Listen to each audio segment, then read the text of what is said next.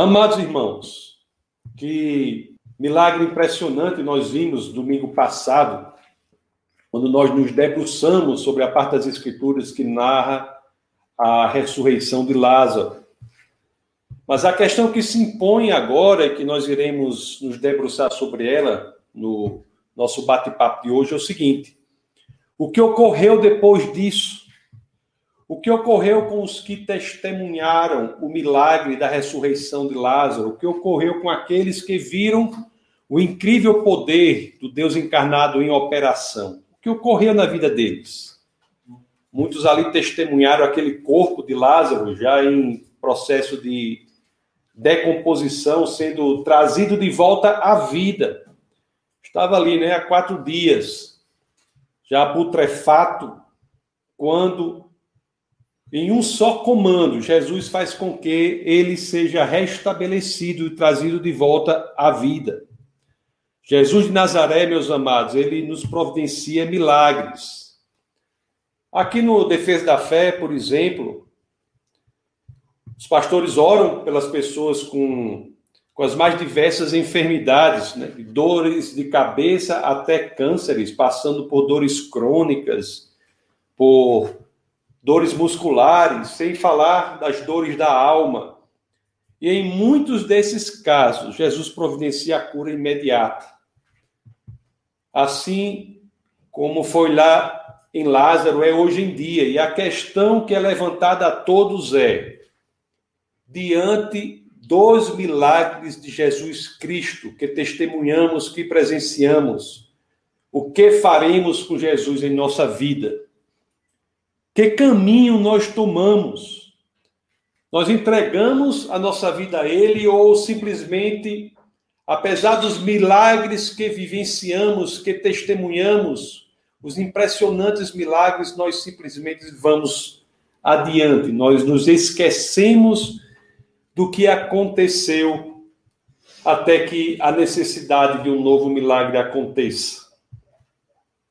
A verdade, meus amados irmãos, é que nestas situações, diante da experiência do milagre, seja em nós ou quando nós o testemunhamos, o nosso coração é exposto.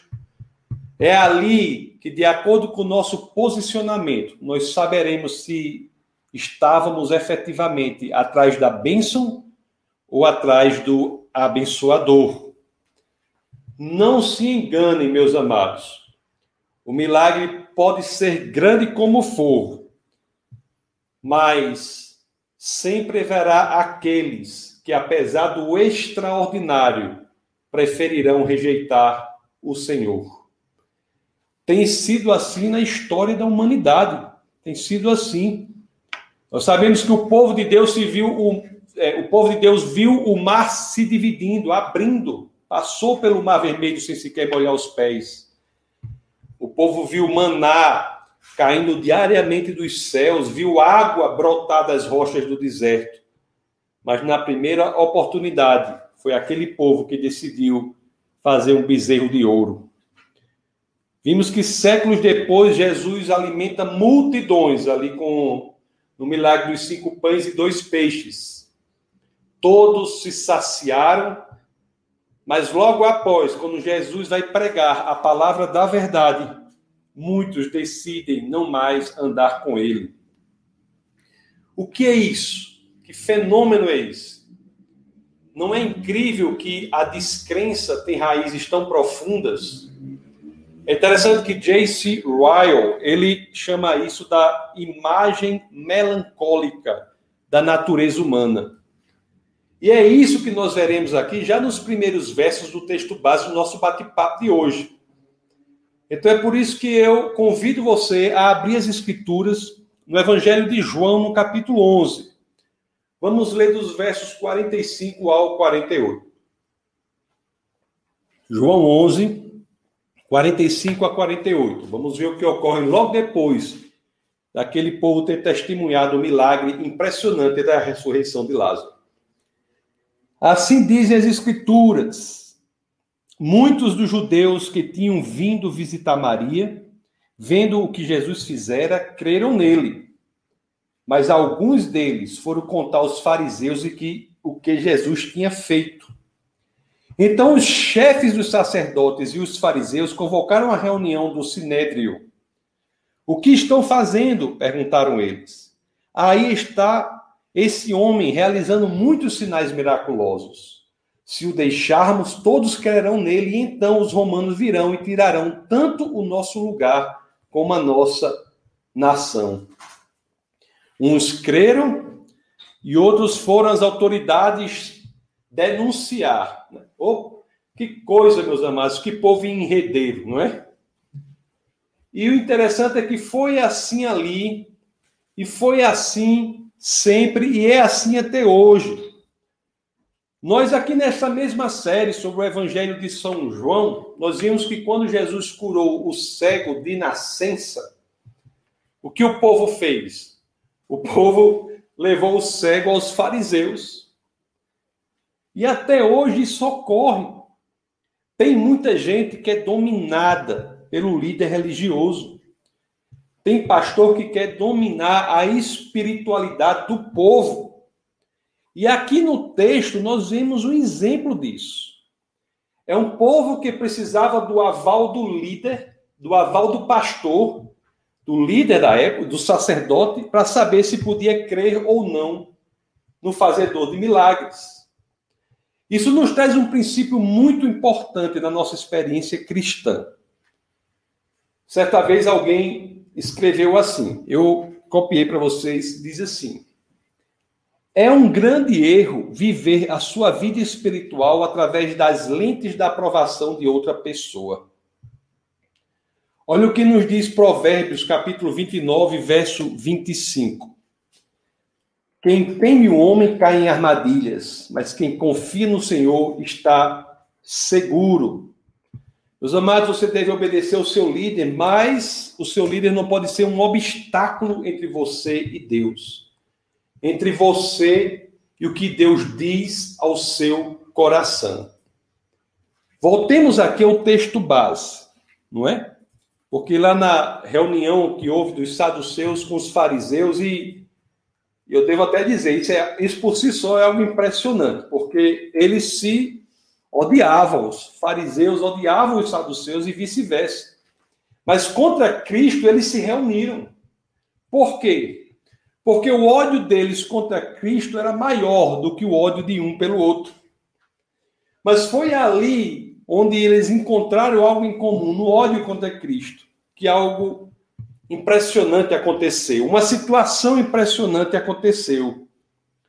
Foi que Caifás, que era o sumo sacerdote, um saduceu, ele falou profeticamente. Vocês já ouviram falar da profecia de Caifás? É isso mesmo, né?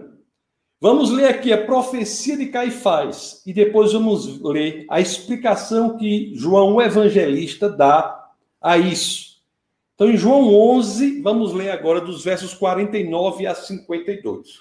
João capítulo 11, versos 49 a 52, as escrituras dizem assim: Então um deles, chamado Caifás, que naquele ano era o sumo sacerdote, tomou a palavra e disse: nada sabeis.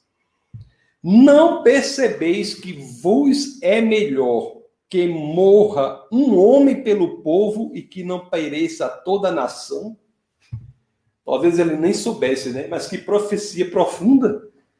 Não percebeis que vos é melhor que morra um homem pelo povo e que não pereça toda a nação? E o 51 diz assim: ele não disse isso de si mesmo, mas, sendo sumo sacerdote naquele ano, profetizou que Jesus morreria pela nação judaica. E não somente por aquela nação, mas também pelos filhos de Deus que estão espalhados para reuni-los num povo. Caifás, talvez nem, sem nem saber, né? Fala ali é, profeticamente, fala da expiação perfeita feita por Jesus Cristo. É melhor que ele morra pelo povo do que pereça toda a nação. Amados irmãos, isso também nos dá um questionamento importante. Se até Caifás, um saduceu, falou profeticamente de Jesus, porque tantos de nós estamos calados? As igrejas hoje estão caladas, estão silenciosas. Tem pastor, inclusive, se reunindo para propor que as igrejas fechem. É o fim do mundo.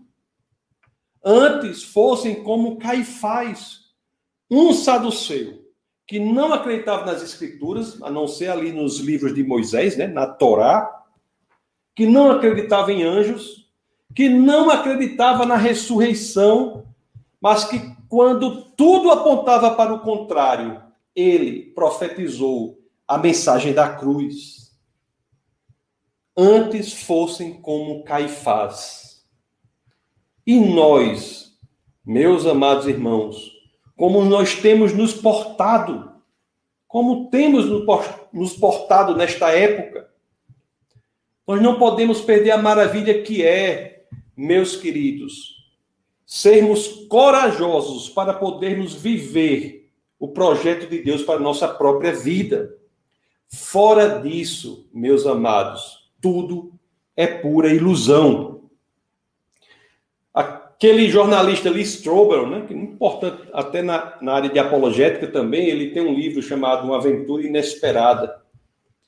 E ele escreve assim: deixa eu ler para vocês. Olha o que é a maravilha de se colocar no plano de Deus. Olha o que ele escreve aqui: diz assim. Qualquer pessoa que já tenha lido a Bíblia sabe que Deus deseja estar envolvido na divulgação de boas novas para todo mundo. Não há nada mais gratificante do que ver pessoas comuns transformadas em seguidores extraordinários de Deus ateus que se tornam missionários, crianças antes rebeldes que agora são líderes de adoração, cheios de inspiração, prisioneiros endurecidos que se tornaram pastores compassivos, ex-usuários de drogas que resgatam as vidas e as almas de viciados. Há algo melhor do que ver o agir de Deus transformando um dia até então monótono e rotineiro, nos surpreendendo com a oportunidade de contar alguém sobre as boas novas que tem o poder de transformar a vida daquela pessoa por completo, por dentro e por fora? Meus queridos, essa pergunta é relevante demais. Em tempos de pandemia, como temos agido? O que temos feito de Cristo? Cristãos foram lançados aos leões.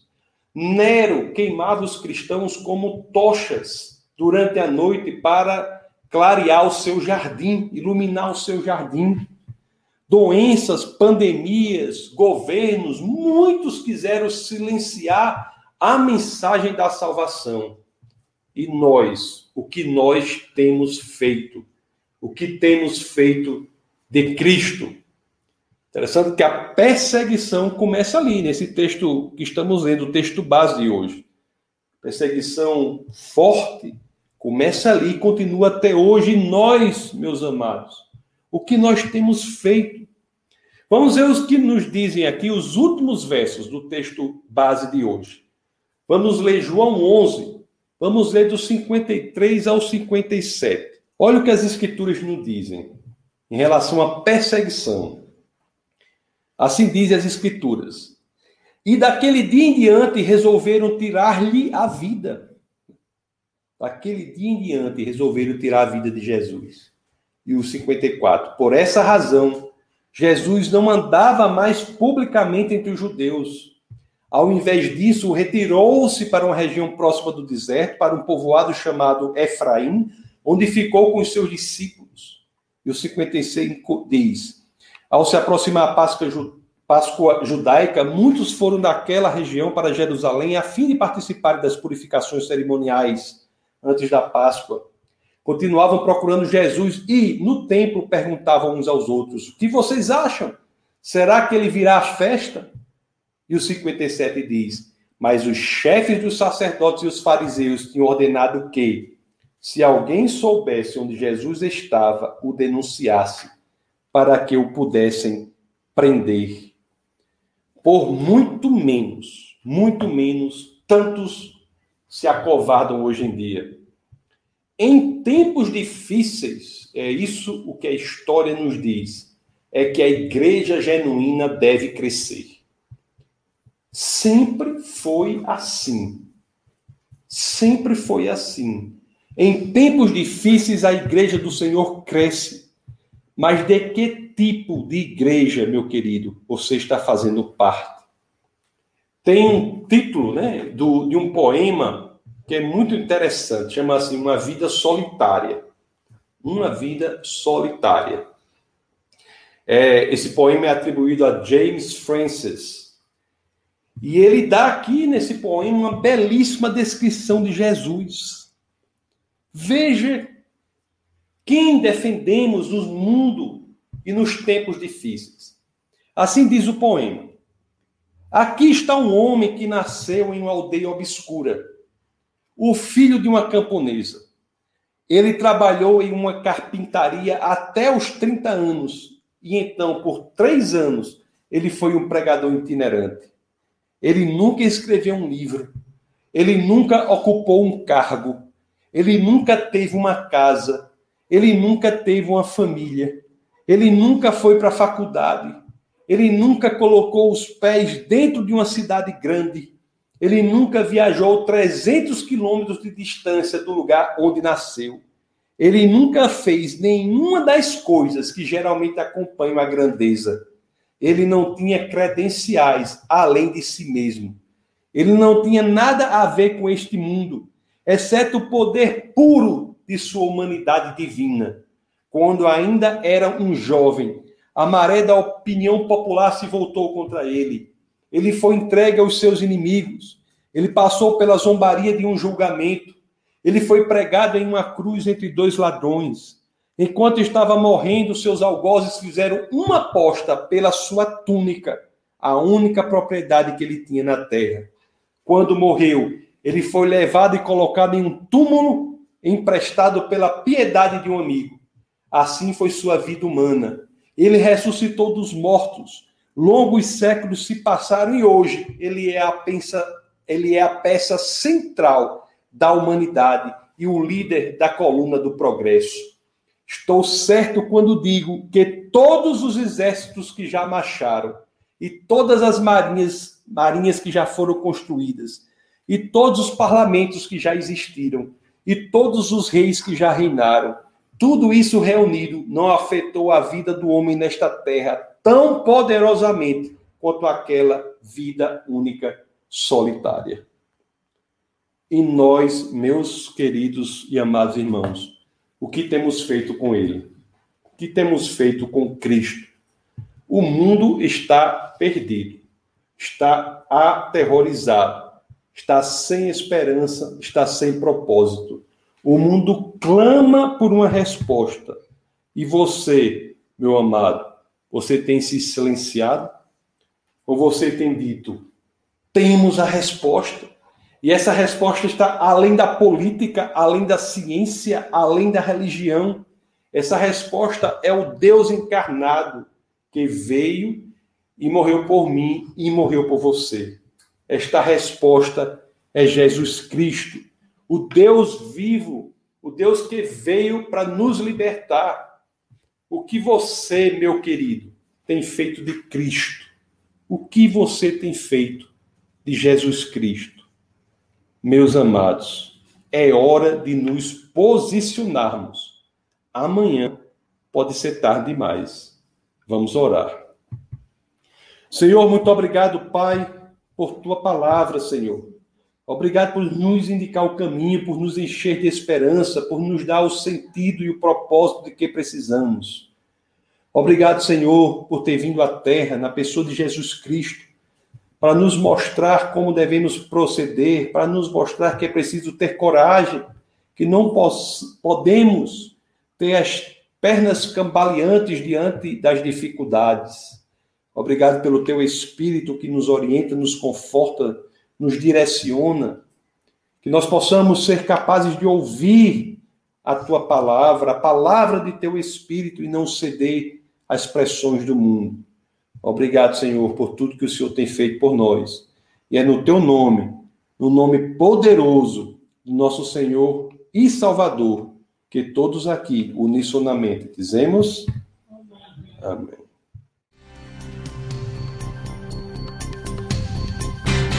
Essa foi uma produção do Ministério Internacional Defesa da Fé, um ministério comprometido em amar as pessoas, abraçar a verdade e glorificar a Deus. Para saber mais sobre o que fazemos, acesse defesadafé.org.